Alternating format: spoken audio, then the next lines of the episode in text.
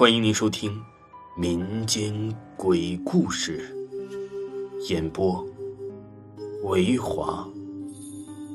如果您喜欢维华讲的民间鬼故事，那您就不要吝啬您的小手，点个赞，关注一下再走吧。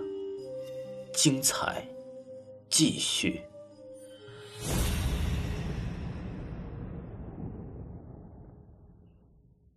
这第二件事啊，就是这个紫金山弯路。郑州最早啊，并不是河南的省会，是后来呀，一九九五年从开封迁来的。同时啊，迁来的还有对国家来说非常重要的一个部门——黄河水利委员会。黄河自古是水患成灾，治河费用啊，要占到当时全国国民收入的三分之一。要说郑州啊，最真实的怪事儿，还得从这个黄委会说起。黄委会从迁到郑州以后啊，就现在一直坐在这个位置，从来没有动过。最早的家属区二宿舍到上班的办公区呀，要经过一段弯路。说来奇怪，郑州天天呢是道路改造，俗称啊郑州郑州天天挖沟。但是啊，这弯路从一九九五年到现在都没有变过。这种弯路啊，在郑州啊是绝无仅有了。路两边是两层楼高的高墙，墙的一边呢是紫金山公园，公园树多，本来呀就阴森森的。墙的一边呢是紫金山公园，另一边啊就是黄委会的一个老的办公楼，楼很旧，还是五六十年代的那种啊，就是老式的红砖楼，但是比较高，平时把弯路上的阳光啊全都挡完了。人走在弯路里呀，像是走了个迷宫，莫名其妙的会有心情烦躁，都想赶快走出去。有一年夏天呢，下了大暴雨，郑州市全市都积水了。弯路西边属于紫金山公园的墙倒了，当时要是晚上八点多，正巧啊砸死了一个从北往南路过的女子，有三十多岁，可能是急着赶回家看孩子。据说死的时候啊，她穿着红衣服。嘴里呀，一直就念叨着小孩小孩什么的。这件事过后啊，第二天夏天又下了大暴雨。有一个出租车司机是晚上十点多，不知道怎么的就撞到了这个路边西边的紫金山公园的墙上，当时就车毁人亡了。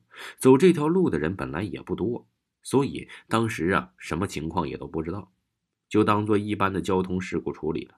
这是七月的事儿，紧接着呀。是八月又出了一起和六月呀一模一样的事儿，也是个出租车司机。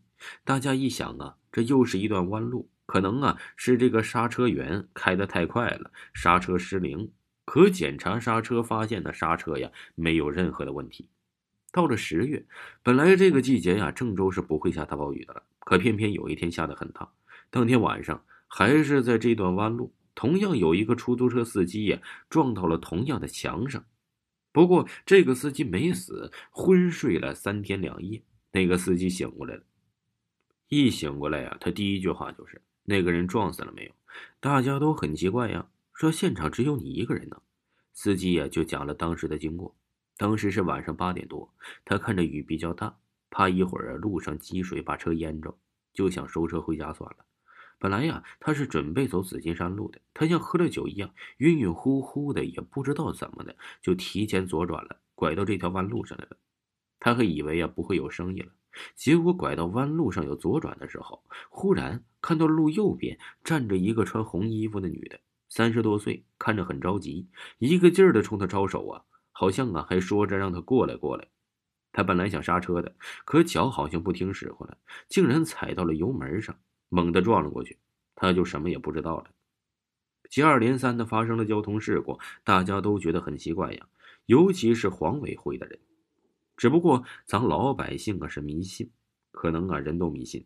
当时黄委会的领导就把黄委会院子里的大树砍了，这样一来呀，那条弯路就没有那么阴森森的了。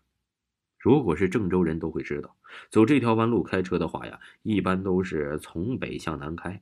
如果你想从南向北走，经常会在南边的路口上，即顺河路向这条弯路转弯时，莫名其妙的会转过这个路口，开到紫金山路上。郑州啊有很多的道路单行，但这条弯路始终没有单行，却都是啊向南的车多，向北的车少。